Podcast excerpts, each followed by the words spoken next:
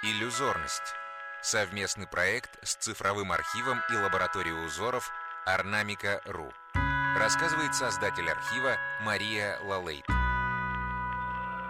Орнамент 11602. Конец полотенца. Конец 19 века. Вологодская губерния, Никольский уезд. Мы смотрим на полотенце с узорной вышивкой двуглавого орла. Вышивка сделана на концах полотенца 1898 года Анной Федоровной Ивановской из Кич-городка. Фигура двуглавого орла исполнена в удивительно гармоничных сочетаниях вишнево-коричневатых, голубых и палевых шерстяных нитей, создающих помимо колористической нюансировки пушистую фактуру. Хотя фигура двуглавого орла хорошо читается, он уподоблен красивому цветку, что нередко встречается в произведениях народного искусства. Композиция плотно вписана в неширокое полотно, заполнена мелкими мотивами, включая крестовидные, и заключена в рамку. В ней был вышитый текст, от которого осталось одно слово «Анны», совпадающее с именем автора вышивки.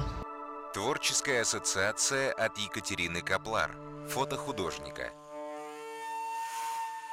это точно про лето, про деревню, про деторождение, про мир и труд. Тут смотришь и прямо хорошо на душе, как-то спокойно. Я вижу солнце, поле, рожь, цветы, свежеиспеченный хлеб. Я даже чувствую его аромат. Вижу опять-таки застолье. У меня почему-то сегодня все про застолье. Вижу, как людям хорошо, как они улыбаются, обнимаются, как они смотрят друг на друга такое вот счастье, небо, мирное небо над головой. Возможно, даже если это стол, на столе стоит самогон или что-то такое мутное, разливается по стопочкам, но безумно-безумно вкусное и сделанное с любовью.